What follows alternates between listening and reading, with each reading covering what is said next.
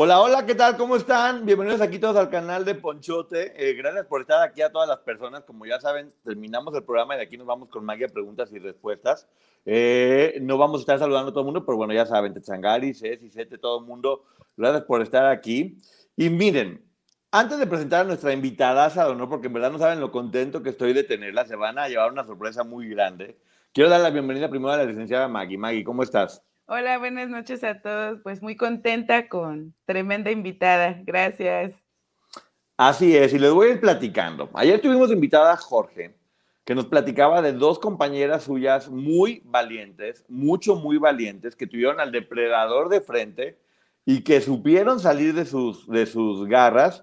Eh, obviamente no fue nada fácil, fue muy complejo porque pusieron su sueño en riesgo, pero algo que me gusta mucho de nuestra invitada es que ella se retiró del medio, donde también era periodista de espectáculos, y en la actualidad es psicóloga y ella se dedica a ayudar a las mujeres. Tiene grupos donde apoya a las mujeres, entiende muy bien cómo funciona todo esto. Entonces, doble gusto, porque tenemos a una persona que escapó de las garras del monstruo y que además ahorita sabe mucho y nos va a dar mucha información para que lo podamos entender. Bienvenida, Mirna Barriga, ¿cómo estás? Muchas gracias, muy bien. Muchísimas gracias, Ponchote. Muchísimas gracias, Maggie, por la invitación. De verdad estoy súper, súper contenta de poder compartir con ustedes todo esto. Ok, ¿qué te parece si nos vas platicando un poquito tu historia de cómo empiezas, cómo es que llegas al medio y cómo te contactas con Sergio? En lo que pongo una bonita imagen para que la gente vea y te conozca cómo, e, cómo en ese tiempo, para que vea la historia cómo se va contando, ¿va? Ok, claro que sí, con mucho gusto. Mira, yo, bueno, mi historia como eh, artista empieza cuando gano un concurso de actuación para participar en una película con Lucerito y Pedrito Fernández cuando yo tenía 15 años. Entonces, bueno, ahí en la película Coqueta, que la deben de conocer muchos de ustedes porque la pasan con mucha frecuencia, este, yo salgo de amiga de Lucerito y bueno, pues esto ya despierta en mí el deseo de, ser, de, pues de ser famosa, de ser actriz, cantante, etcétera. Y entro a estudiar a la escuela de Ofelia Gilmain, donde conocí a, a Jorge Nava. Este, ahí nos conocimos y bueno, pues formamos el grupo gitano. Ahí en esa foto que estamos viendo, estoy vestida de gitana porque nos vestíamos así este, como gitanos y toda la cosa. Este, formamos el grupo con Mónica Márquez, con César Lascano, que ahorita, bueno, lo conocen como Lascano Malo, que es un este, comediante bastante conocido. Eh, y bueno, ahí estamos, en esta foto estamos ya como Papaya, ya cuando estábamos con Sergio Andrade, ya como el grupo Papaya.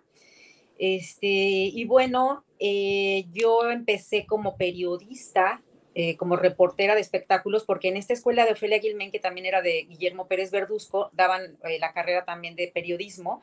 Entonces yo terminé la carrera y empecé a trabajar en revistas de espectáculos como de alguna manera como una estrategia para para conocer el medio, para buscar oportunidades, como para estar más en contacto con los productores, Televisa, etcétera, ¿no?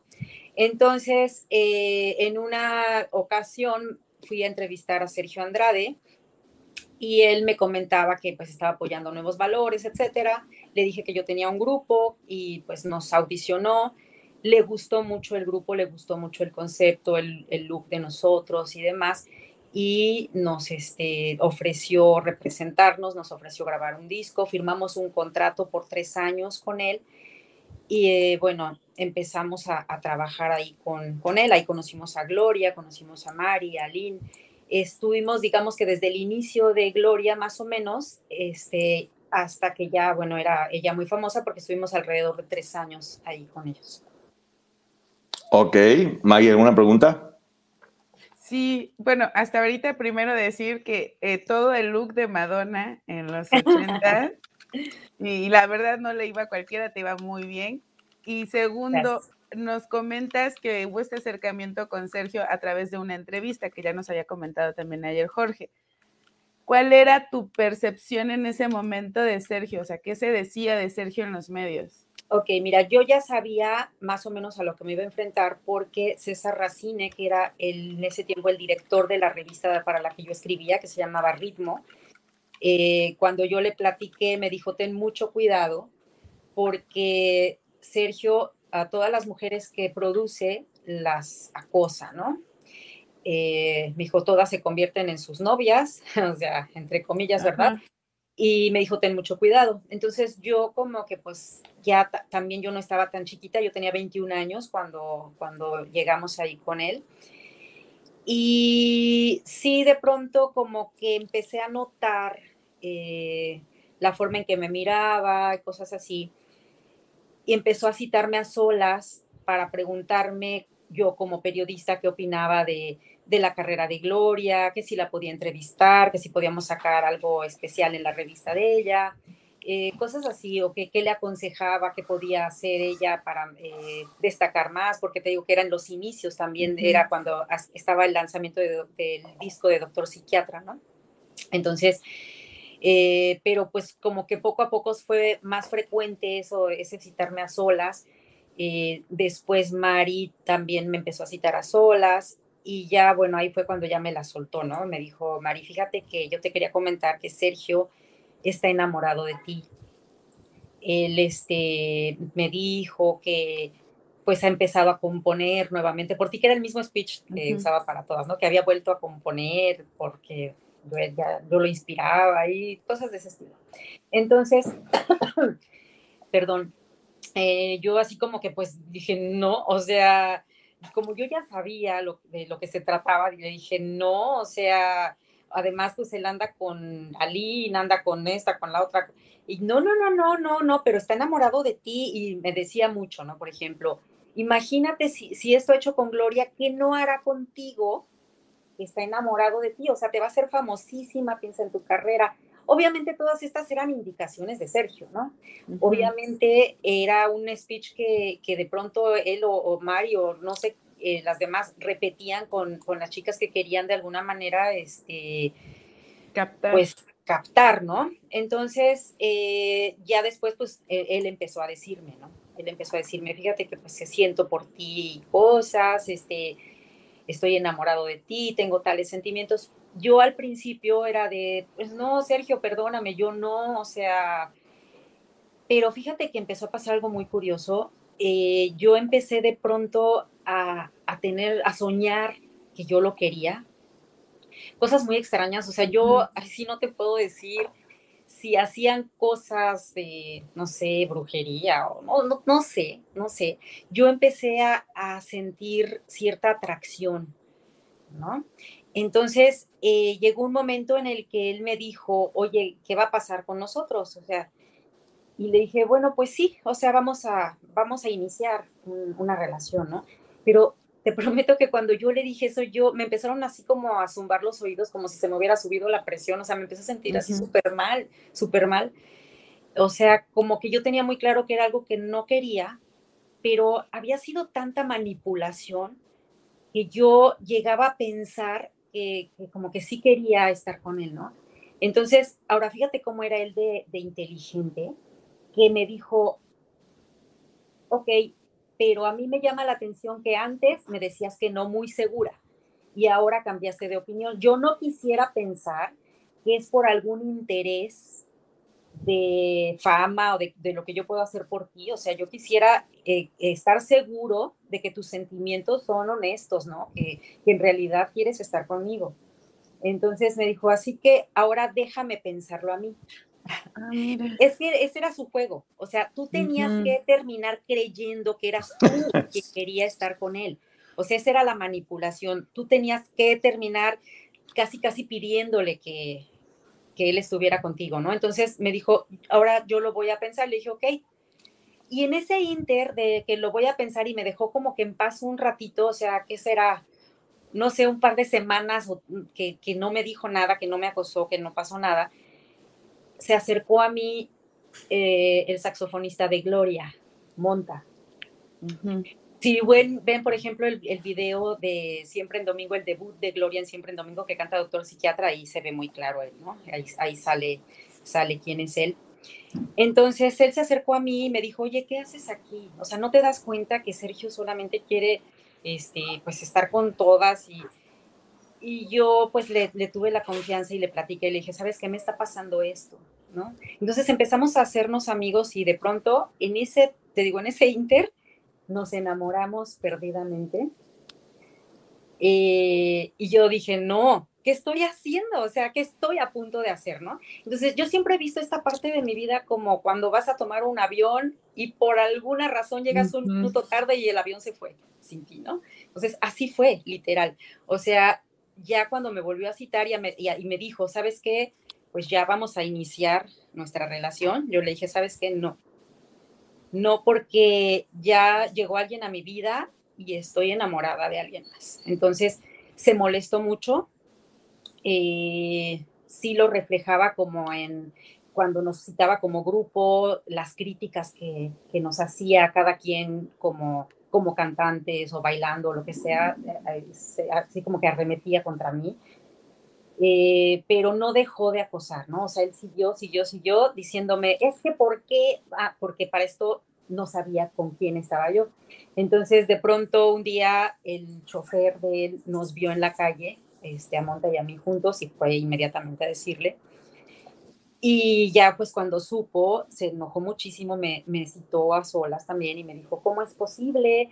O sea, siendo el mundo tan grande, ¿por qué alguien de aquí? Y yo le dije, pues ¿de dónde más? Si no tienes de las 9 de la mañana a las 10 de la noche. es que de verdad, o sea, nos citaba, ponle a las 9, 10 de la mañana y no nos recibían todo el día hasta la noche. Y pobre de ti si te ibas. Entonces ahí estábamos ensayando todo el tiempo, estábamos ahí, este, ya no sabíamos ni qué hacer, o sea, luego nos poníamos muy ociosos y por eso le, decíamos la puerca y bueno, todo eso que Jorge les, les platicó ayer, ¿no? O sea, era, era, o sea, como que ya no hallábamos ni qué hacer de, de, verdad, de estar ahí encerrados todo el día. Entonces, pues yo dije, pues, ¿de dónde más? O sea, ¿quién más iba a conocer? Entonces, bueno, eh, siguió acosándome, fuimos a, este, a grabar el disco, todo. Y fíjate que yo estaba tan, bueno, estoy tan enamorada de, de Monta que nos casamos a escondidas.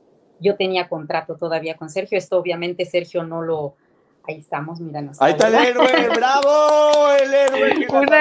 un aplauso para Un aplauso al héroe. ya lo queremos. Sí, sí, sí. Pues bueno, nos casamos a escondidas porque todavía mi, contrato estaba vigente, todavía faltaba mm, como más de un año de, contrato, entonces este, eh, yo seguía yendo ahí al, al estudio, seguía yendo a ensayar todo pero ya estaba casada con él y Sergio me seguía acosando, solo que pues yo no, no decía que estaba casada. Mira, estamos todo el grupo, este, todo el grupo gitano, está eh, Mónica, estoy yo eh, la, de la, este, de la orilla soy yo, Jorge es el de la, bandita. Ajá, Mónica es el centro y Lascano Malo, César, es el, el que está en medio también. Ah, mira. Sí. Entonces, bueno, te platico que pues estaba ya yo casada y ahí ya eh, hubo un momento en el que nuestro disco, que ya habíamos grabado el, disco en Los Ángeles y todo, y él empezó a buscar disquera, ya nos, eh, pues nos decía que no, que no se daba y que no se daba, pero llegó un momento en el que nos dijo que ya había una disquera interesada y que nos quería firmar. Entonces ahí fue donde me dio el ultimátum, ¿no?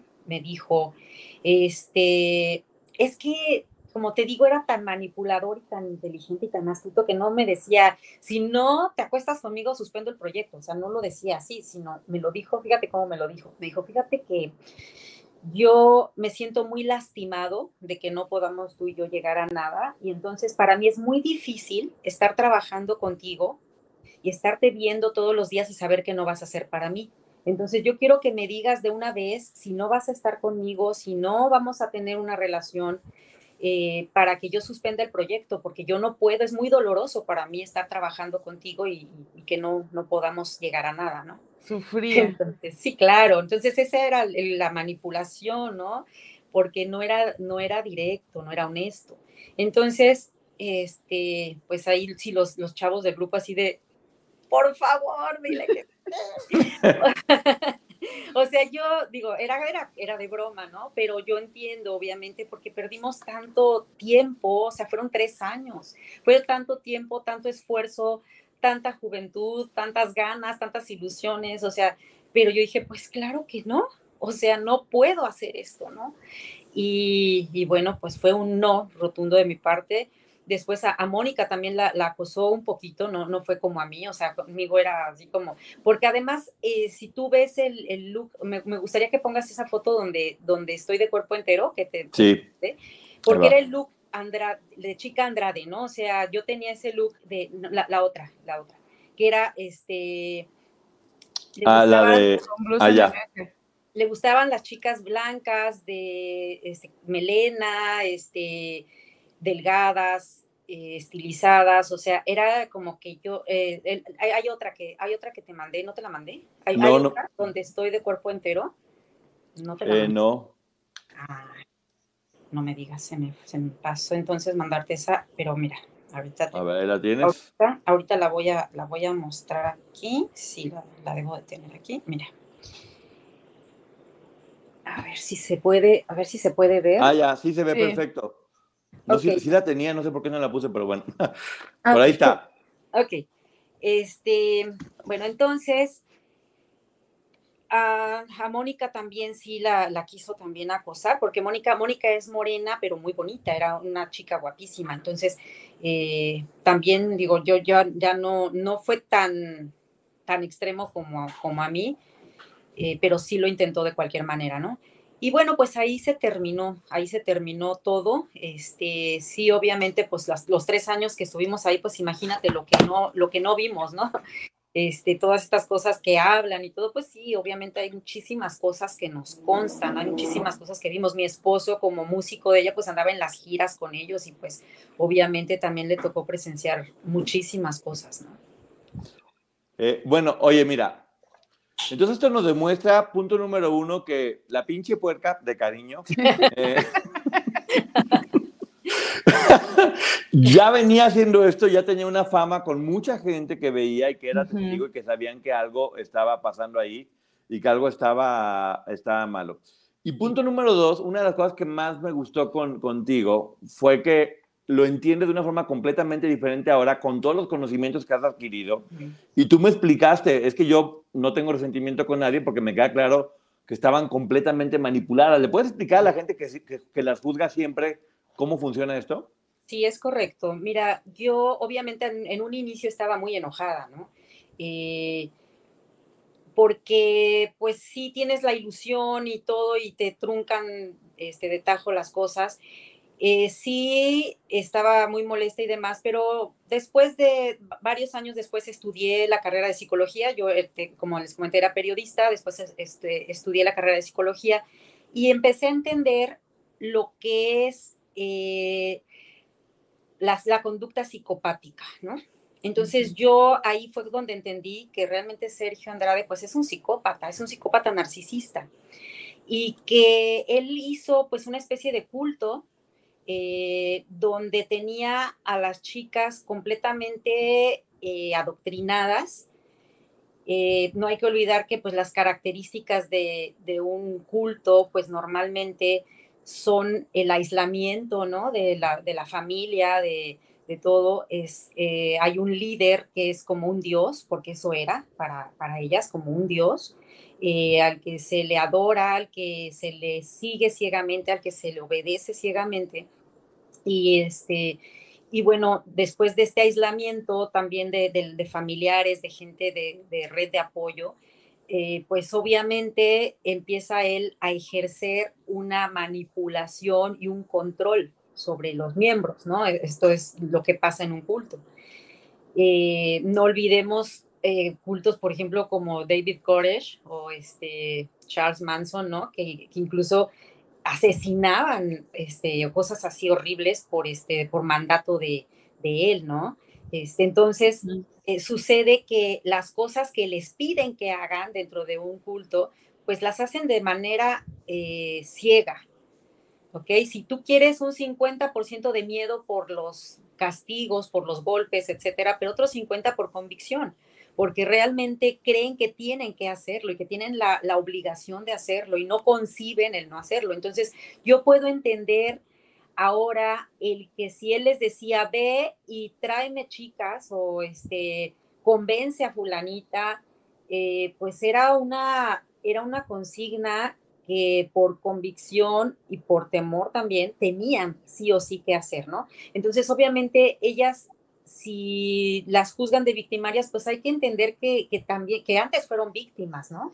Que por supuesto que antes fueron víctimas y sobre todo algo que aquí, un punto muy importante que yo quisiera rescatar, y no, no las estoy defendiendo, por supuesto que no, estoy tratando de ser imparcial y de entender eh, lo, que, lo que ha sucedido.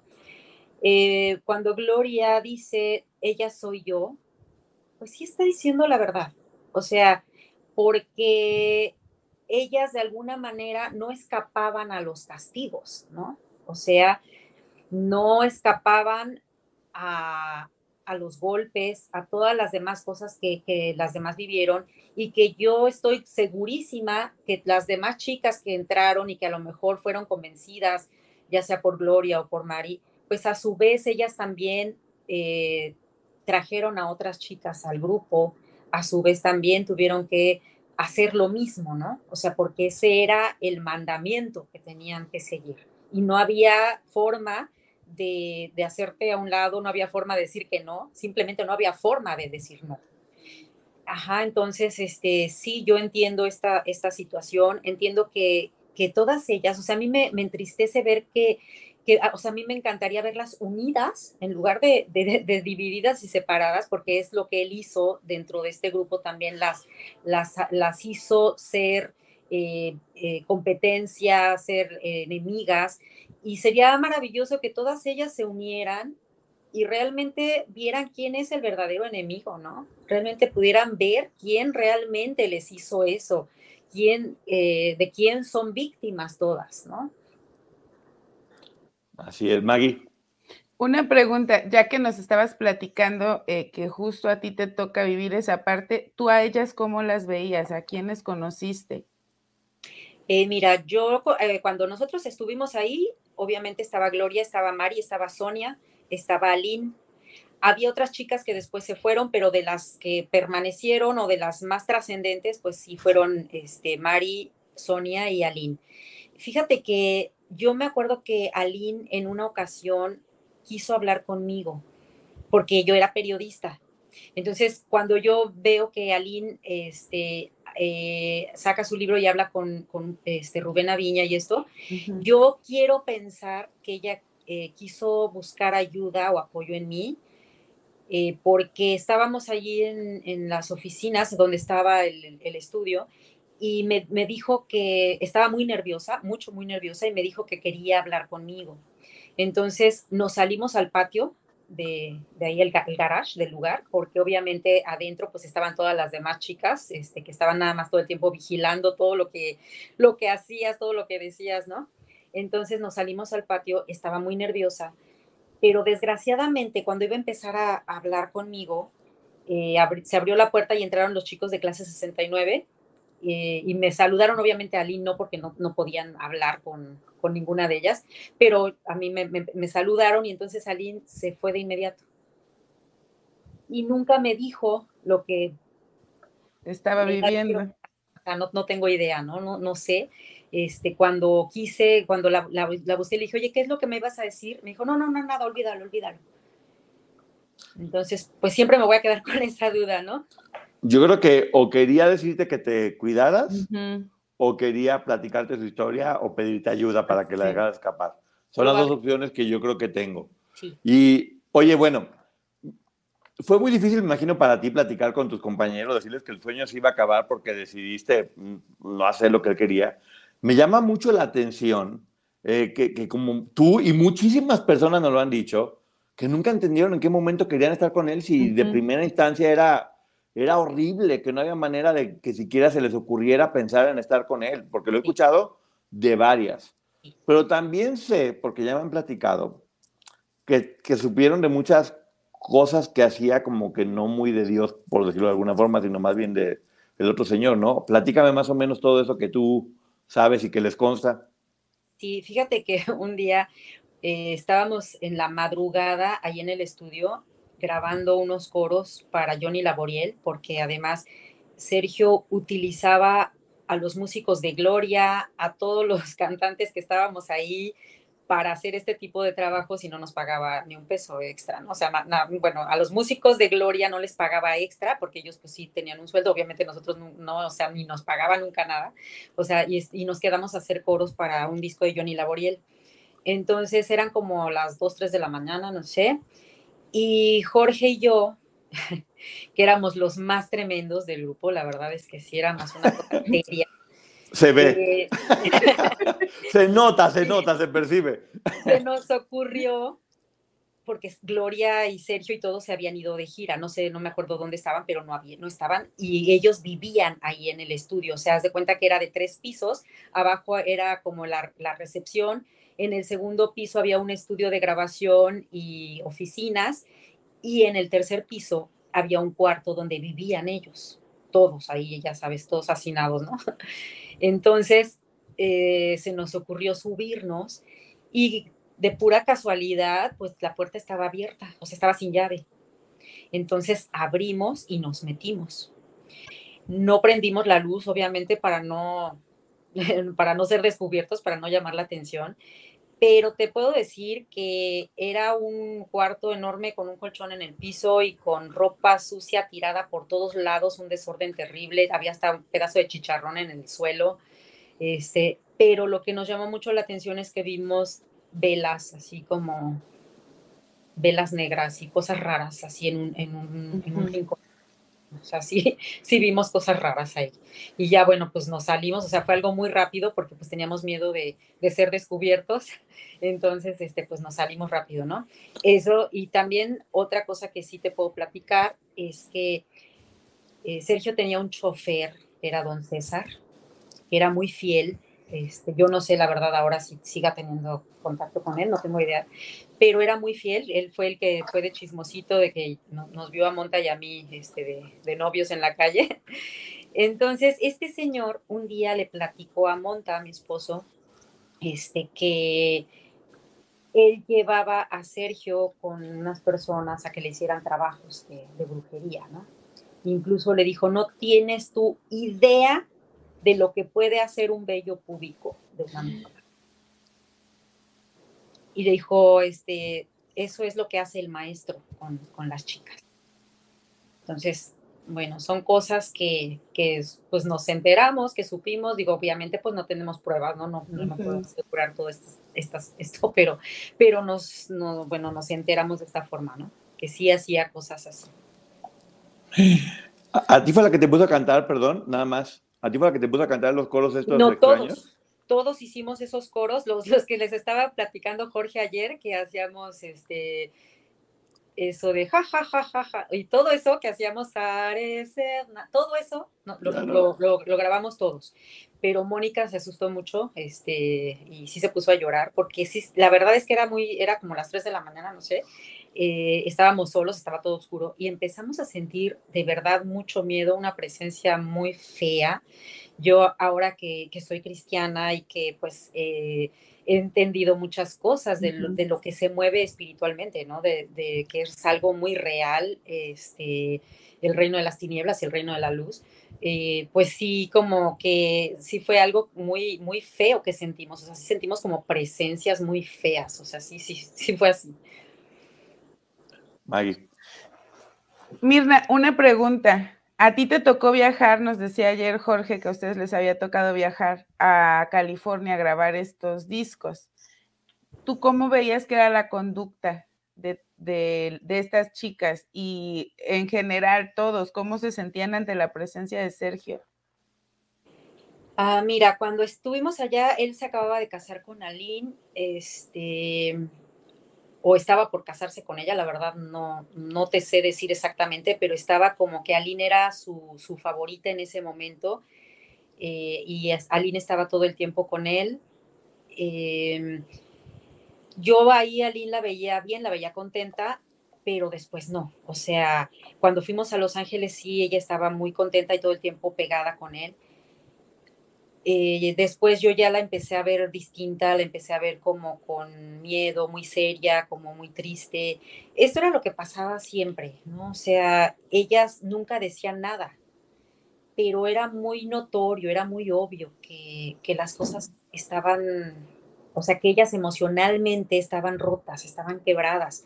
Y, sí, fíjate que ahorita que me, está, me estoy acordando, ahorita que, comentas de cuando estuvimos en Los Ángeles, eh, había una niña, y yo no sé qué pasó con esa niña, era una niñita como de 12 años, muy chiquita, eh, rubia, de ojos azules o verdes, no sé, que siempre estaba hasta arriba en, el, en la azotea, en el cuarto que te digo que era de tres pisos y arriba vivían ellos, y desde ahí se asomaba, pero no podía bajar.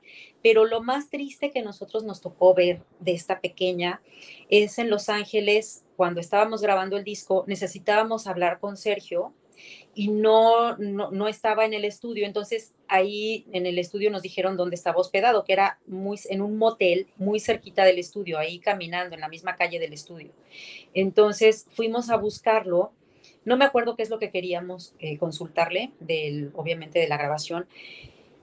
Y sabes que nos, nos dolió horrible, nos sacó muchísimo de onda que estaba esta niñita, que nunca supe su nombre, la verdad no sé qué, qué pasó con ella.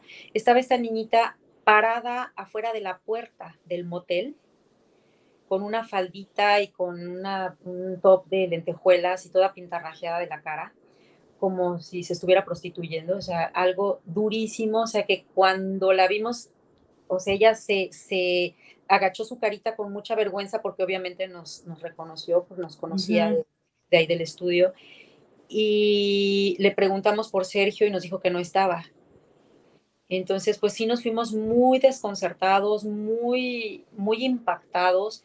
Es algo que de verdad hasta la fecha yo pienso en ello y me, y me duele en lo más profundo de mi ser porque era una pequeñita de, te digo, 12 años cuando mucho. qué coraje. Oye, y bueno, obviamente, ahora que tenemos un nuevo superhéroe en este canal, que es tu señor marido, ¿Cómo te platicaba él que era ser un músico? ¿Qué, le tocaba ver? Eh, ¿cómo, era ser músico en este ambiente? Pues mira, él me, platicaba, por ejemplo, que salían eh, de gira y él las maltrataba mucho. O sea, él le tocó presenciar, por ejemplo, una, una ocasión en la que iban en un coche, porque siempre se... Eh, iban todos amontonados con los instrumentos y Sergio, Gloria, Mari, las coristas, o sea, así todos amontonados en el carro, iban, me parece que de Querétaro a México o de México a Querétaro, no me acuerdo. Iba él, eh, acababa Gloria de salir de, un, este, de una presentación, acababan de tener un concierto, y entonces él la empezó a regañar porque le empezó a decir que estaba imitando a Alejandra Guzmán pero bueno, no, o sea, obviamente pues no puedo decir aquí eh, las palabrotas, ¿no? Pero dice este, mi esposo que la iba insultando con groserías horrible y le iba diciendo que era una basura, que era una tonta, o sea, con todas las groserías que te imagines, este, porque estaba imitando a, a, Alejandra Guzmán, ¿no? Y Gloria iba llorando con la cabeza agachada, diciéndole, sí, Sergio, sí, Sergio, perdóname, por favor, perdóname, por favor. O sea, y él decía, o sea, mi esposo, o sea, era, era como una impotencia que decía, es que no puede ser, o sea, no puede ser que las trate así que, y que ellas eh, permitan eso, ¿no? Que Gloria permita eso, ¿no? Y pues así, cosas que, que de pronto pues él veía, ¿no? O sea, cómo, cómo las trataba, cómo las metía a su, a su cuarto, ¿no? Porque pues obviamente los hospedaban en el mismo hotel y cómo este, pasaba este tipo de, de cosas, o sea, sí, sí le tocó pues ver algunas cosas así. Eh, tengo entendido también para que la gente sepa que al final eh, él no cumplió con el contrato, ustedes eh, lo, confrontaron y como había hombres también me imagino, pues le dio miedo y sí le dio una indemnización, ¿no? Sí. E, eso me, lo, me has platicado. ¿Cómo fue? Lo que pasa es que obviamente cuando yo le dije que definitivamente no y él dijo pues se suspende el proyecto, eh, su justificación era que no nos había querido ninguna disquera, pero eh, eso, eso, no, fue la, esa no fue la razón. Em, todos nos enojamos mucho con él, ¿no? Y, este, y en algún momento Mónica le dijo, ¿sabes qué? Pues este, te vamos a demandar porque tenemos un contrato firmado. Entonces él, pues sí, como sabía que teníamos un contrato firmado, nos dijo, bueno, ¿saben qué? Pues vamos a llegar a un arreglo yo les voy a dar una compensación por todo, pues por mi, por mi incumplimiento del contrato y nos dio este, de aquel tiempo, o sea, te estoy hablando de 1990, y, ¿qué sería?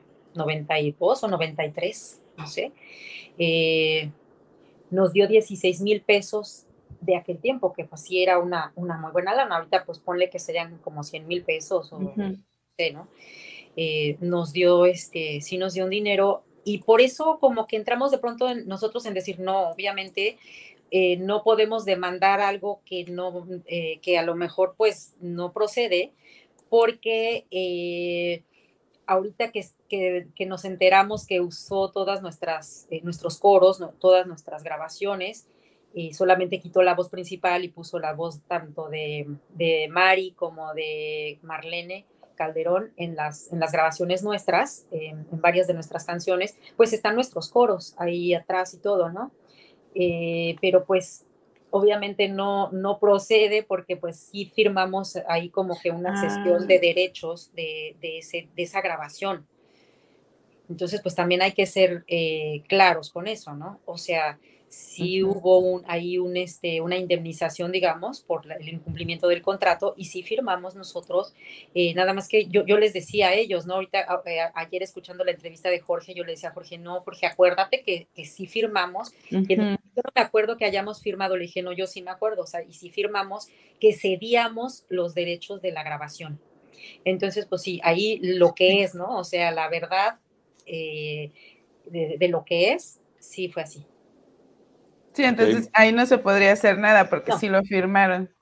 Sí, sí lo firmamos y nos dio ese, ese dinero, pero fíjate qué chistoso. Yo obviamente lo veo como una coincidencia porque pues no quiero pensar más allá, o sea, ya es tanta, tanta cosa horrible que, yo no quiero pensar más allá, pero con ese dinero que, que al menos, la, bueno, la parte que me dio a mí, em, Monta y yo hicimos un, este, un, pusimos un negocio, pusimos una, una tabiquera, eh, y obviamente al, estar ahí eh, con ese negocio que pusimos, era una fábrica de tabique, este, yo al respirar los, este, los polvos del cemento y de todo esto, eh, tuve una, una infección muy fuerte eh, en la nariz y me dieron un medicamento que me provocó una enfermedad mortal, o sea, una enfermedad que se llama síndrome de Lyell que de acuerdo a las estadísticas el 98.8% están muertos y el 1.2% estamos vivos de esa enfermedad.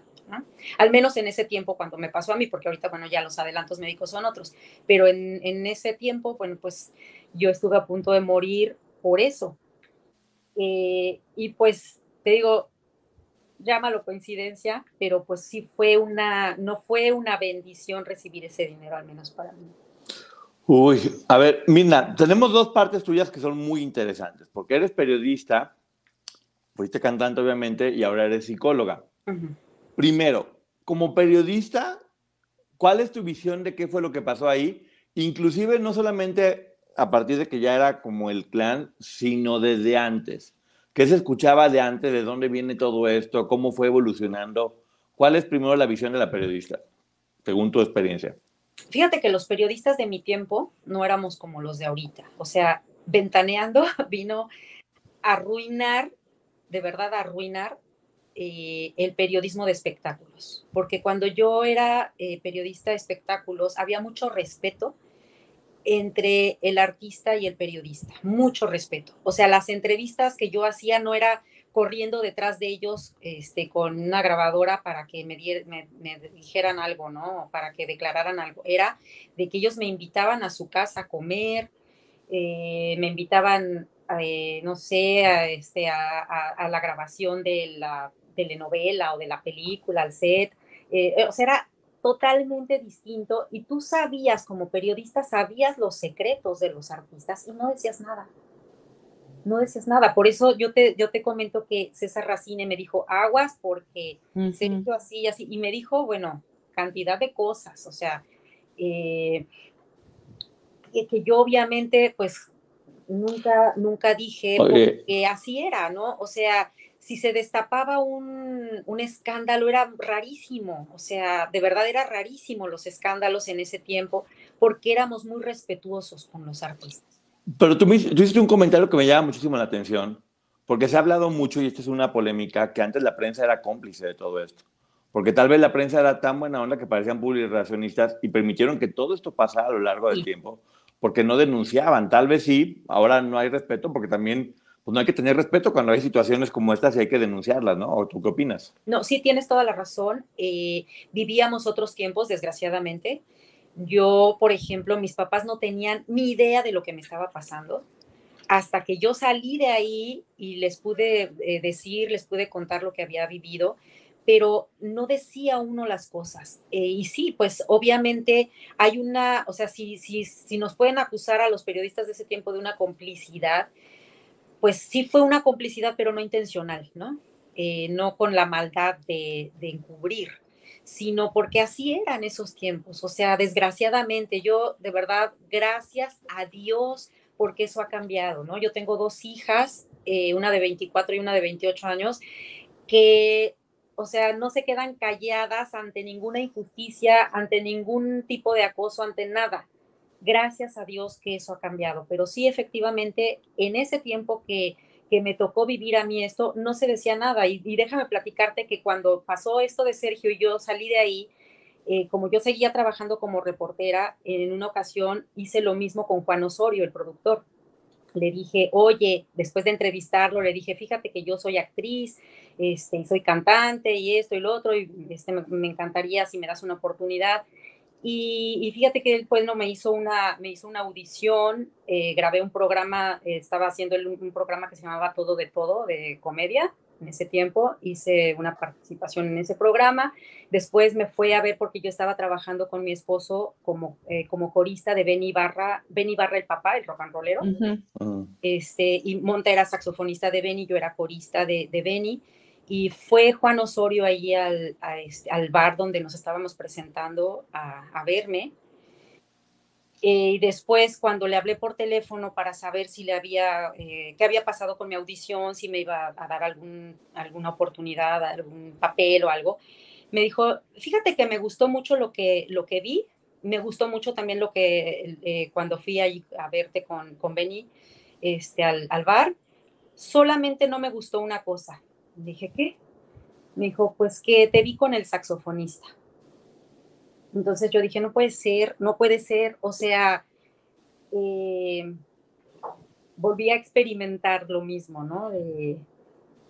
y obviamente no volví a llamarle nunca, o sea, dije hasta aquí. Y ahí fue, eh, justamente ahí fue donde yo dije, basta, no más en este medio, no quiero seguir aquí, no quiero saber nada.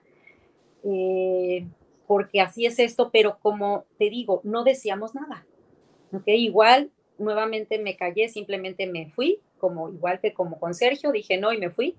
Así era, ¿no? Desgraciadamente, ahorita pues yo me, da como que con lo que me estás diciendo, híjole, hasta me da como frustración, enojo, este, impotencia de, de por qué no hacíamos antes nada, ¿no? ¿Por qué, por qué callábamos? Porque estaba normalizado y afortunadamente ya no. Y porque creo que también existía el, bueno, mi trabajo como reportero probablemente o como periodista sea eh, la nota sobre lo profesional y dejaban de lado lo privado, cuando en lo privado es donde estaban los secretos. Es correcto. Mira, lo que pasa es que antes era únicamente Televisa y los medios de Televisa. Entonces la prensa no iba a atacar sus propios productos, que era lo que estaban manejando o sus propios productores o su propia gente. Por ahí había programas de radio o, nadie se quería meter con Televisa, que en ese momento era un monopolio impresionante. Entonces, eso sucedía. Muchas de estas personas trabajaban porque sabían que tenían el apoyo y el silencio, no solamente de la gente con la que trabajaban, sino de toda la prensa que nunca iba a decir nada. Porque también en aquel momento existía algo que sí existe, que se llamaba darle dinero. Les daban su mochada a mucha de la prensa para hablar bien de una persona, de otra, y la prensa sí terminó siendo publicacionista. Mucha gente sigue manejando ese tipo de estilo todavía. Eh, pero muchos periodistas ganaron muchísimo dinero hablando bien de las personas. Eh, estaba esto del Star System, que se invertía muchísimo dinero por hacer notas a favor. Y los que hablaban en contra era porque también recibían dinero muchas de las ocasiones, según la información que me han dado. sí, es correcto. Eh, yo digo, yo en lo personal nunca recibí nada porque yo era reportera freelance, ¿no? Pero a los que estaban así ya como que de, de base, así que ya eran como los buenos, yo sí, sí llegué a saber, obviamente, de muchos casos de artistas, obviamente, muy importantes, eh, que sí hacían eso, ¿no? Que hacían sus ruedas, las ruedas de prensa y al final repartían los sobrecitos, ¿no? De, sus, los chayos, ¿no? Que les decían. Entonces, sí, es verdad, había también esa, esa complicidad, este, ese silencio comprado, sí. Yo te quería preguntar, eh, Mirna, decías al principio que con el tiempo entendiste eh, el operar tal vez de Sergio y por qué las chicas hacían esto de ir y decir, ah, está enamorado de ti. ¿A ti quién de ellas o quiénes de ellas te trataron de convencer? ¿Solamente Raquel o, hubo intentos por parte de otras chicas? No, solo Raquel. Eh, y Gloria realmente nunca, nunca se acercó a mí. No sé si por el hecho de que yo era periodista y era un poquito más, más riesgoso, ¿no? O sea, ella jamás se acercó a mí. Eh, fue nada más Raquel, sí. Ok, eh, yo tengo otra pregunta. Ahora que eres psicóloga y que te dedicas a ayudar a muchas mujeres que han pasado por lo mismo, tienes varias instituciones, ¿cómo podríamos explicarle a la gente esto? Ahora, como psicóloga, después del tiempo, ¿Qué fue lo que pasaba? ¿Qué estaba pasando en ese momento? Mira, lo que estaba pasando es que Sergio, pues era obviamente un psicópata, como te decía. Eh, si tú ves las características de un psicópata, pues es alguien que disfruta haciendo daño. O sea, yo cuando, cuando veo eh, los testimonios de, de, ellas y todo, o sea, cómo las golpeaba, cómo las pateaba, eh, cómo les ponía castigos y él disfrutaba de esto, ¿no? Eh, un psicópata pues también es una persona que no tiene empatía, o sea, que es incapaz de ponerse en el lugar de, del otro, es incapaz de sentir eh, remordimientos, o culpa. Entonces, si les ponía una golpiza, pues era incapaz de decir, híjole, creo que me excedí, o, o sea, digo, normalmente uno, una persona normal, eh, si agredes a alguien o golpeas a alguien y eres y no tienes una psicopatía, pues sí, después viene la culpa y viene el remordimiento, ¿no? Y dices, perdóname, ¿no? O sea, perdón, me, me, excedí o no sé. Pero en el caso de una persona psicópata, pues no siente este remordimiento, no siente esta culpa, no puede sentir esto, tampoco siente amor. Entonces ellas se engañaban, o sea, también había un autoengaño en ellas. Eh, porque si él les decía que estaba enamorado, pues ellas le creían, ¿no? Pero no, obviamente una persona psicópata no, no puede amar más que a sí mismo, porque hay una, una situación de narcisismo y de egocentrismo tremendo. Entonces, son personas que solo se aman a sí mismas, eh, son mentirosos patológicos también. O sea, todas las características de un psicópata, si tú buscas o googleas eh, características de un psicópata, te vas a dar cuenta que todo lo tenía Sergio, ¿no? Además, son personas que tienen cierto encanto. Entonces, él, eh, como que las fases por las que pasa eh, un psicópata con sus víctimas es primero la seducción, el convencer a la persona, el ser encantador. Y Sergio, pues por sí mismo, por ser quien era, por ser una figura, por ser un maestro, este, que todo lo que eh, producía le funcionaba y todo esto, pues obviamente eso le ayudaba mucho, ¿no? Entonces esa primera fase donde es la seducción, eh, el, acecho, ¿no? eso hacía, y tú lo, puedes ver con los testimonios de todas ellas, ¿no? El mismo mío, ¿no? Después de eso viene la fase del aislamiento, de te aíslo de tu familia, de, cualquier red de apoyo que puedas tener, ¿no? Como te decía, pones en contra a, ellas mismas, entre ellas, eh, te, te pone completamente sola y vulnerable y entonces ya empieza a aplicar, eh, ya, ya, viene la fase de la explosión, ¿no? Que es empezar a aplicar los castigos, a ser agresivo, a ser violento, a, mostrarse tal y como es. Ajá, pero ya una vez que la víctima está completamente involucrada, completamente enganchada, completamente enamorada, convencida, eh, ya no puede salir de esto. Entonces, eh, te voy a decir algo, aquí el, el psicópata la, víctima normalmente del psicópata son personas con problemas de dependencia emocional. Ajá, que se vuelven completamente dependientes de esta persona y que no lo pueden dejar. O sea, la dependencia emocional es también, es como una adicción. Ajá, es como una adicción al alcohol, a las drogas. O sea, te, vuelves adicto a la persona. Entonces, lo que yo veo en ellas es que eran adictas a él, no concebían su vida sin él. Entonces, sí, perdón. Perdón, es que hay algo bien importante porque estoy leyendo en los comentarios. Eh, ninguna de ellas iban a buscar a otras chicas porque ellas sintieran el deseo de hacerlo, ni porque quisieran lastimar a una chica. Era porque recibían órdenes, ¿no? Por supuesto, totalmente era eh, lo que tenían que hacer, lo que él les imponía que tenían que hacer.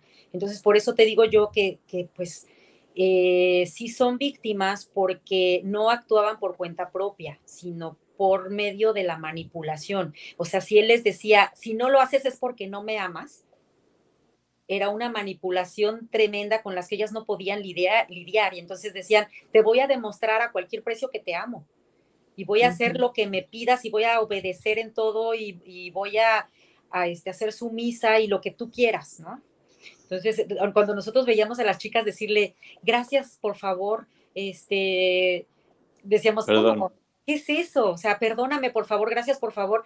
O sea, y tenían que, esto, esto sí nos tocó verlo. Un día que entró Gloria a la oficina y estábamos nosotros ahí, nos estaba este, atendiendo Sergio, y de pronto no, no recuerdo qué le, qué, de qué estaban hablando, de, de, cosas de Gloria, de que iban a ir a una entrevista o algo. El caso es que Gloria se salió diciéndole nada más, sí, está bien. Y en ese momento le dijo, ¿cómo me dijiste? Pero bueno, hasta nosotros, así como que, o sea, fue de verdad así súper violenta la forma en que le habló. Y entonces ella se volteó aterrada, de verdad aterrada, y le dijo, perdóname, gracias Sergio, por favor. Ah, ok, eso es distinto. Y ya, pues se salió ya temblando, ¿no? Entonces nosotros así de, ¿qué? O sea, de entrada nosotros decíamos, ¿qué es eso de gracias, por favor? Perdóname, gracias, por favor. Y, o sea, decíamos, ¿qué es eso? O sea, nunca habíamos escuchado algo, una, una cosa así, ¿no? Pero, pero así era, o sea, y con todas era así, ¿no?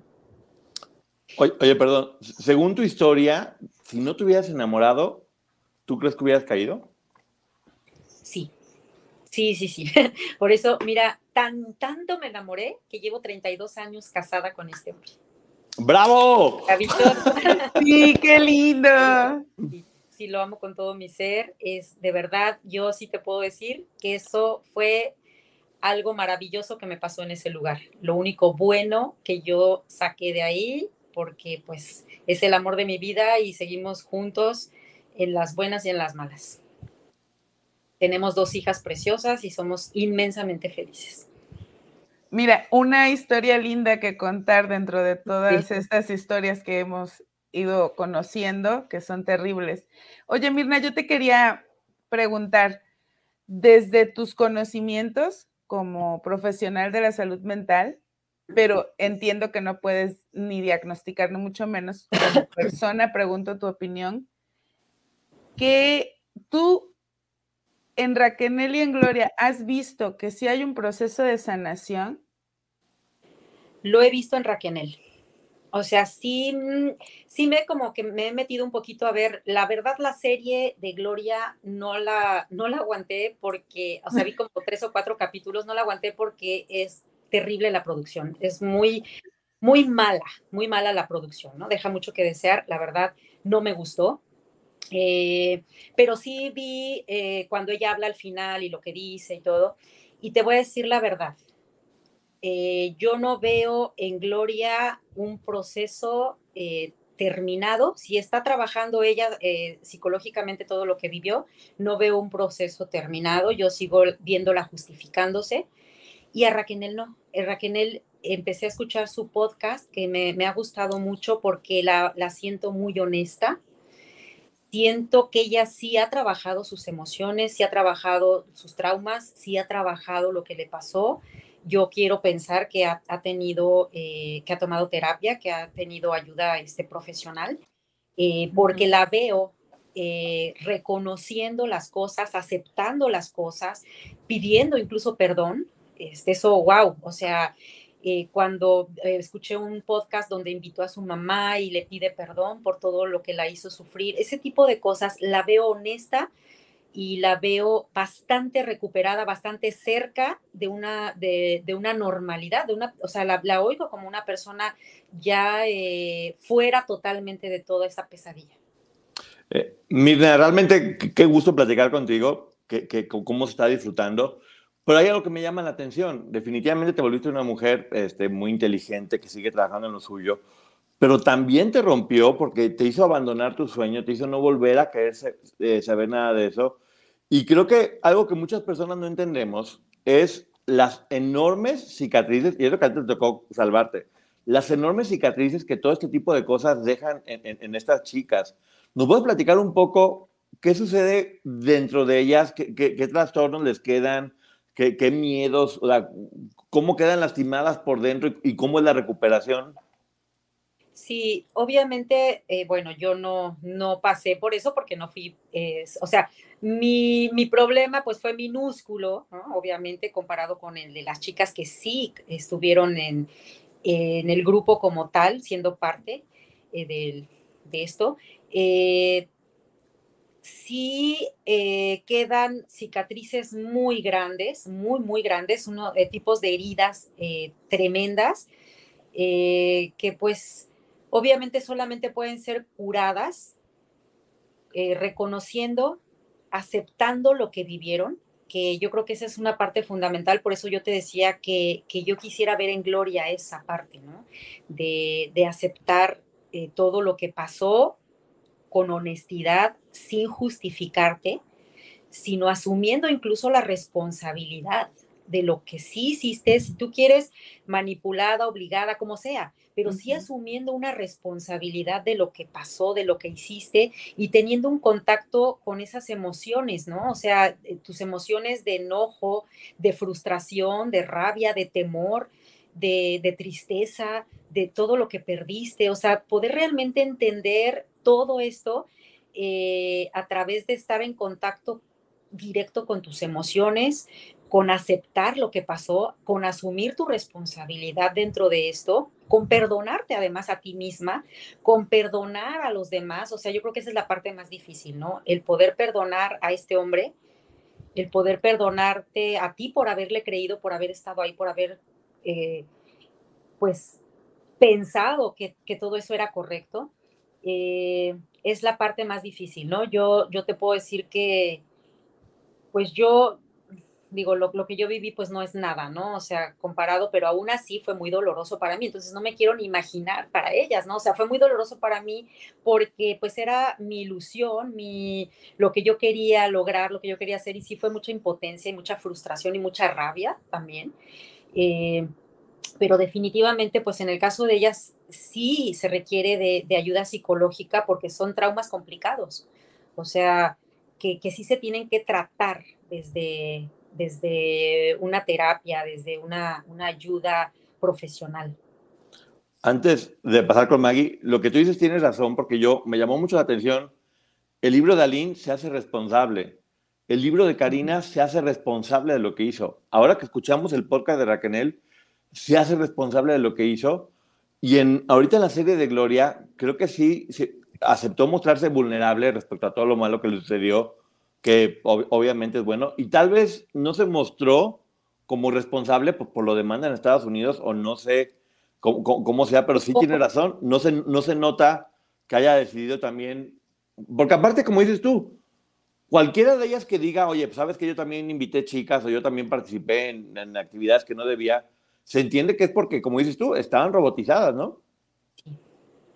Sí, exacto, pero yo honestamente en los capítulos que vi en la serie, pues no, no, no podría este, hablar más porque no, no he visto mucho, pero en lo poco que yo vi, pues no veo esa, ese, ese paso, ¿ok? No, no alcanzo a visualizar ese paso en Gloria. Ojalá, de verdad, voy a, a sentirme muy feliz el día que yo la escuche hablar asumiendo esa responsabilidad y con esa honestidad espero que, lo haga. Yo también quiero pensar que es por la demanda, que ella está cuidando mucho eso, el, no, este, el no mostrar nada que pueda incriminarla a lo mejor, este, y es válido, ¿no? Porque pues obviamente ella tiene el, eh, ahorita encima ese, ese compromiso de, librarse.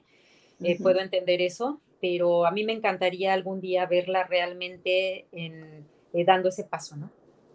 Y perdonando también, porque las veces que yo la he visto que se expresa de, Sergio, pues habla como, o sea, mi abusador, mi esto, lo otro, o sea, eh, sí, eh, recargando sobre él toda la responsabilidad, que sí, por supuesto, ¿no? No te voy a decir, no te voy a decir que no, pero yo quisiera verla libre de todo eso, de verdad, quisiera verla en paz, quisiera verla eh, hablando con honestidad. Y justo en ese sentido es mi pregunta. digo, nosotros repito, no somos profesionales de la salud mental, pero sí percibimos que a lo largo del tiempo Gloria ha sido vista por su círculo cercano como esta maquinita de generar dinero. Y en la serie nos lo retrata otra vez. Ella solo está preocupada por el dinero, porque le prometió a la mamá, porque le debe, porque esto, todo el tiempo es el dinero. ¿Eso podría ser parte de que ella no termine de sanar? ¿Que, que se perciba así? Mira, muchas veces cuando hay problemas de autoestima muy baja, porque eso obviamente, aún siendo ella la figura que es, teniendo, o sea, los logros que tiene y todo, Sergio se encargó de hacerla sentir nada. O sea, él eh, pues le hizo sentir una autovaloración nula. Entonces, obviamente, la gente que tiene este problema con la autoestima siempre está tratando de compensar de alguna manera, ¿no? Entonces, si es por mi trabajo, por lo que gano, por mi dinero, por este, hacer sentir bien a los demás, todo eso, pues son como muletas que de alguna manera eh, utilizas cuando mm, sientes que tu valor no está en ti, en tu persona, sino en lo que puedes hacer. Sí, bueno, aquí hay personas que están comentando eso, que tal vez no ha sanado, pero pues obviamente, como tú también dices, está en proceso. No ha cumplido todavía su ciclo por cosas que han sucedido. Y también comentaban que muchas veces estos, psicópatas lo que buscan son personas vulnerables, sí, pero también personas muy inteligentes, ¿no?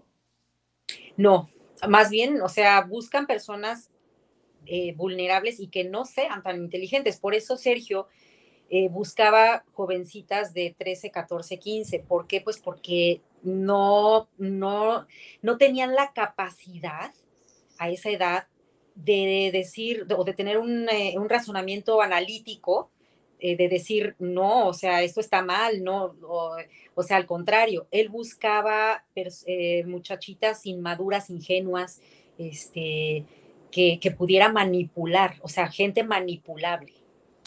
¿Te ha, tocado platicar personalmente o por algún otro medio con alguna de ellas o con otras personas que hayan sido víctimas de él?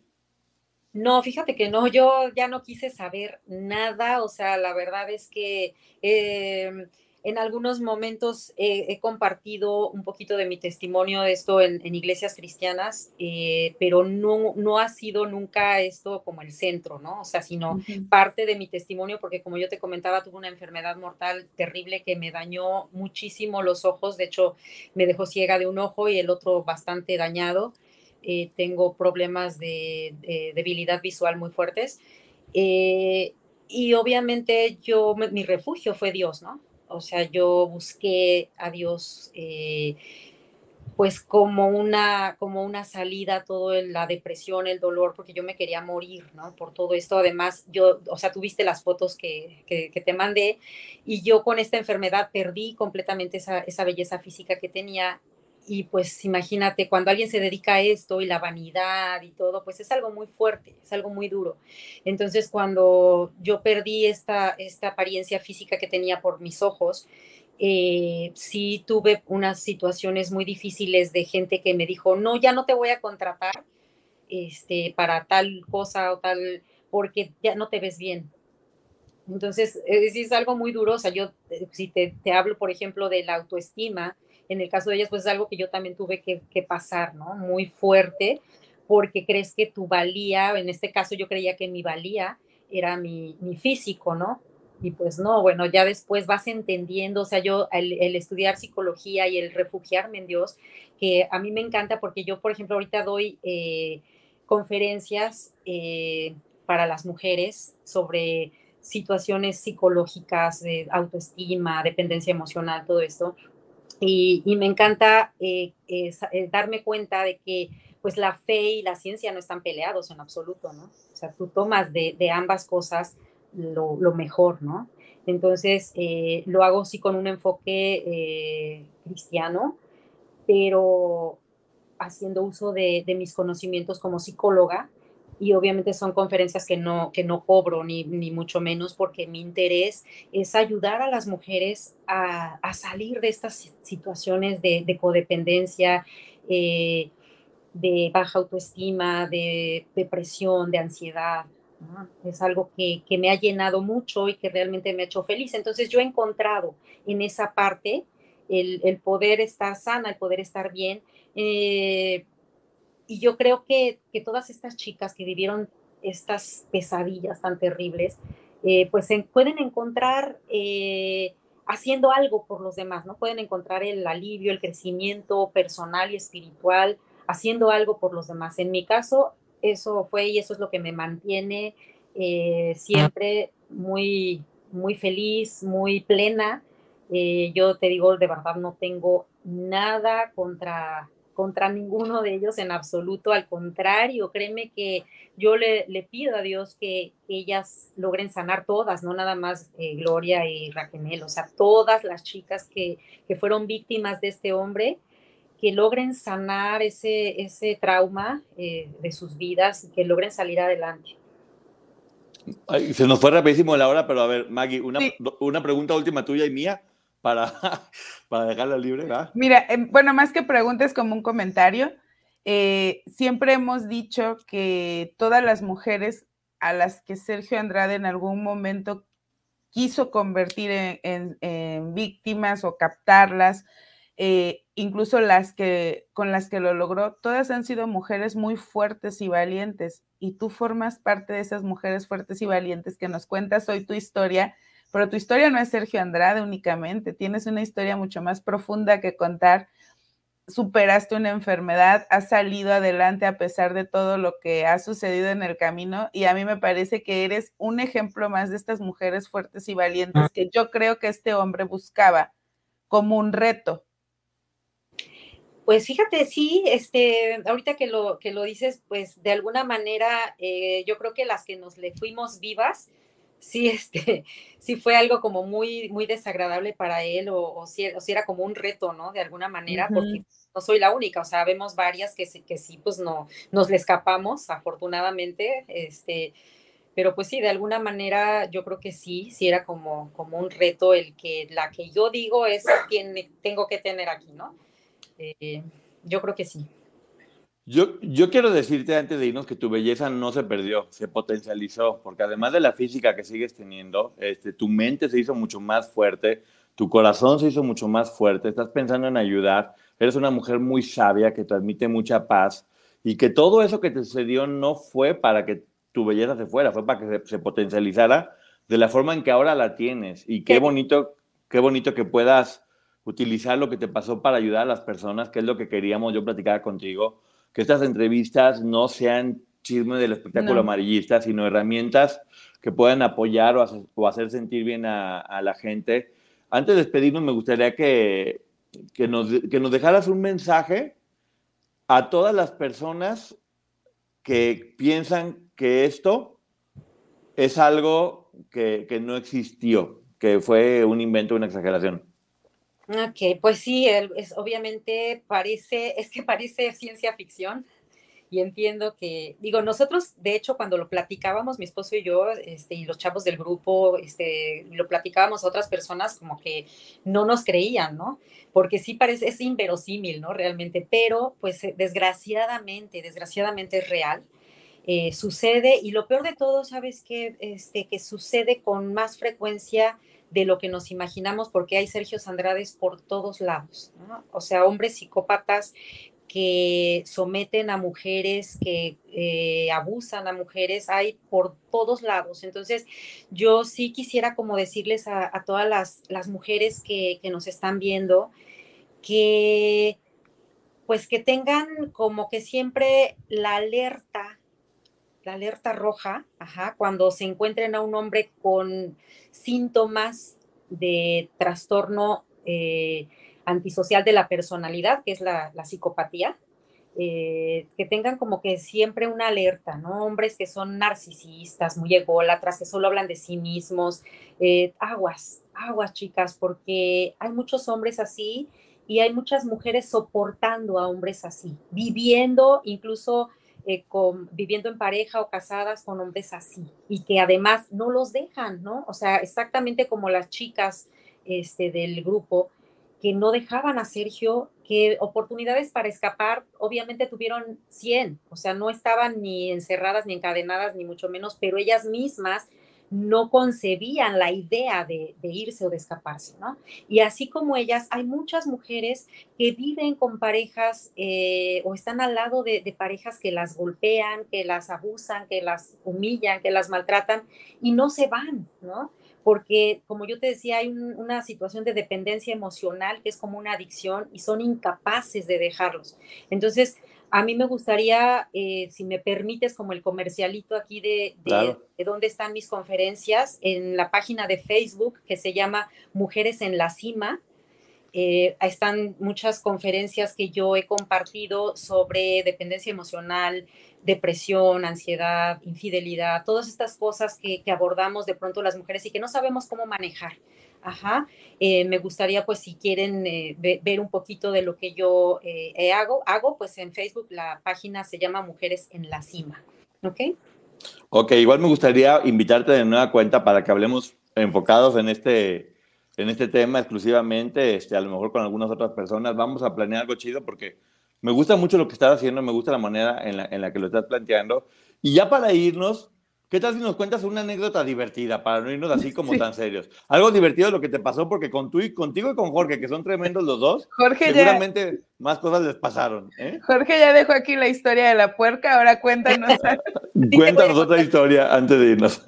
Sí, te voy a contar una anécdota que yo todavía no sé cómo, cómo, cómo tuve el valor para hacerlo, porque Sergio, déjame platicarte que eh, cuando él llegaba a, a las oficinas, cuando estaban fuera y de pronto llegaba, era como, o sea, el, lenguaje corporal era así, de, entraba así dando unos pasotes y, o sea, era todo el mundo, ya llegó, ¿no? Y nosotros decíamos, se soltó la puerca. y, todas las chicas detrás de él así, pero pegaditas, ¿no? Entonces, te voy a platicar algo que hice. no sé cómo me atreví, porque obviamente le teníamos, todos le teníamos miedo. Entonces, eh, tenía como una semana que nos citaba a todo el grupo y no nos recibía. O sea, llegábamos a las 10, 11 de la mañana, a la hora que nos citaba puntualito. Y pasaba todo el día y pasaba toda la gente que estaba en la sala de espera menos a nosotros. Y ya como a las 11 de la noche salía Sonia o Mari o Ali y nos decían, dice eh, Sergio que no los va a recibir hoy, que vengan mañana a la misma hora. Y pues ahí estamos al otro día y al otro día, o sea, fue de verdad como una semana. Entonces llegó un momento en que no nos recibía y no nos recibía y yo lo vi que llegó y estaba en, el, en la oficina y yo dije, basta, ya estuvo bueno. Entonces me armé de valor y le abrí la puerta de la oficina y me metí. Entonces él volteó y me dijo, ¿qué pasa? Y le dije, ¿qué pasa? Eso es lo que yo quiero saber. ¿Qué pasa? Tienes una semana que no nos recibes, que no esto, que no lo otro, y me le puse. Entonces me dijo, ni a mi madre le permito en la vida que entre así a mi oficina. ¿Qué te crees? Y bueno, me puso como chancla. Pero no me quedé con las ganas. O sea, de verdad, bueno. impensable que alguien hiciera eso, impensable. O sea, las chicas de este, Mari, digo, ellas deben de, de, poder decirte, o sea, era impensable que alguien entrara de esa manera, irrumpiera de esa manera a su oficina y le dijera lo que le dije, ¿no? Pero, bueno, fue, sí, fue una... Eres una mujer súper valiente desde ahí. Oye, físicamente nunca fue violento, porque luego ya ves que les ponían castigos y cosas. Con nosotros no, no, con nosotros no. Es que eh, lo que pasa es que Sergio obviamente eh, se eh, mostraba una, una, faceta muy distinta.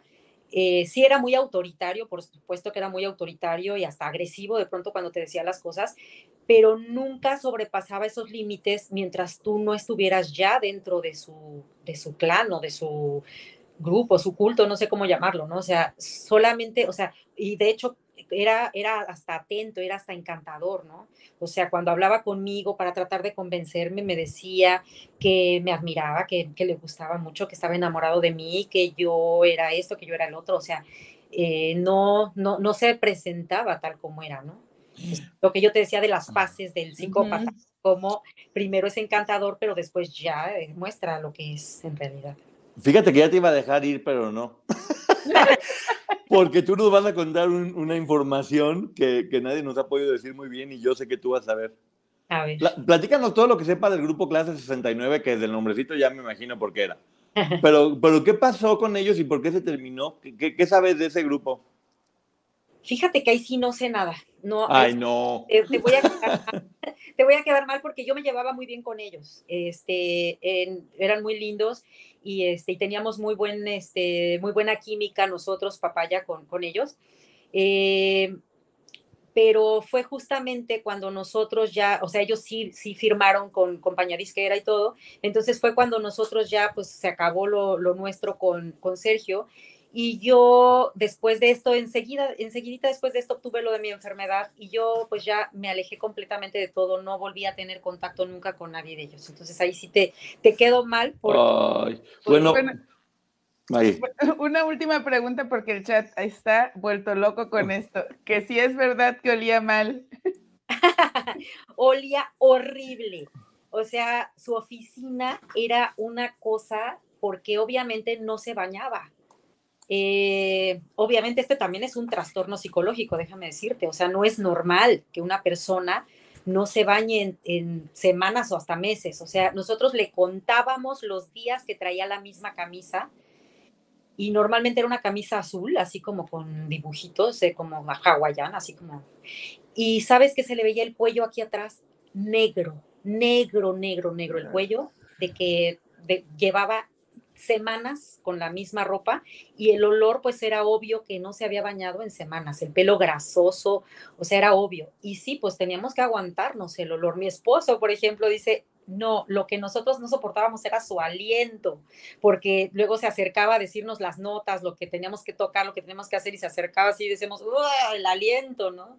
No, pues con razón lo obedecía yo también, ya lárgate. Andaban mareadas todas. Hago lo que. Se, se, soltó la puerca, córrele.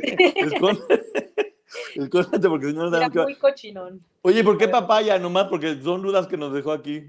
Él siempre buscaba connotaciones eh, de doble sentido, ¿no? O sea, siempre buscaba eso. O sea, eh, por eso también clase 69 era como pose, ¿no? O sea, entonces siempre, siempre buscaba este, el, doble sentido. O sea, pues era un enfermo también depravado y todo. Oye, qué bonita plática, muchísimas gracias. En verdad, qué, agradable saber este, lo, poderosas que se vuelven todas, a pesar de haber vivido esa situación. Qué bonito también cómo lo ves ahora, ya desde una perspectiva completamente diferente. Y bueno, ¿algo más que quieras decir, Maggie? Que estaría genial una plática con Jorge y Mirna y también con tu esposo. Tu esposo de tener muchísimas anécdotas. Sí, fíjate padre rememorando anécdotas, ¿no? Bueno, dile a tu esposo y si aceptan tú, Jorge, y tu esposo, pues ya hacemos aquí una, una, algo ya más divertido porque ya hablamos de los temas más serios, pero como para que yo estoy seguro que las anécdotas que nos van a contar van a ser espectaculares, ¿no? Nos encantaría, nos encantaría, claro que sí, con mucho. Ah, pues nos ponemos de acuerdo y que se vaya armando. Y tu esposo todo, mira, él sabía cómo estaban todos, sabía contra quién se iba a aventar, contra la puerca desatada, no me acuerdo cómo era, con la puerca sin mecate o cómo era. Bueno, bueno sabía que se iba a enfrentar a la puerca sin mecate, pero aún así, mira, el, amor que le provocaste, ahora sí que como un cuento de hadas con final feliz, te salvó de la marrana diabólica. Entonces... de verdad que ese hombre eh, él, sigue, tocando, él sigue siendo saxofonista. Nosotros vivimos en Acapulco ahorita, eh, tenemos ya casi 20 años viviendo en Acapulco, súper felices. Él es un saxofonista muy reconocido, eh, gracias a Dios, porque no ha hecho en su vida otra cosa más que tocar, es su pasión, es su vida, y yo lo apoyo al 100. Pues mándale un abrazo y luego nos vemos. Ah, ¿Algo último, Maggie, ya? No, que muchísimas gracias. Ay, gracias a ustedes, qué gusto, de verdad, me encantó la entrevista, me encantó estar aquí con ustedes. Igual, a mí también, y bueno, que tenemos esa, esa tertulia próximamente entre todos, ¿va? Muchísimas gracias a todas las personas, nos vamos ahorita al canal de la licenciada Maggie a preguntas y respuestas, pero gracias, Mirna, de verdad, y, y, que esto sea el principio de que hagamos muchas cosas juntos, este, porque yo sí sé que tú también tienes muchas ganas de cambiar y que las personas entiendan cómo cómo funciona esto y poderle dar herramientas. Entonces, mil, mil gracias, Mirna. Y bueno, nos estamos viendo, nos vamos con la licenciada Maggie. Gracias a todas las personas por estar aquí. Nos estamos viendo y ya saben, amarren bien a sus puercas.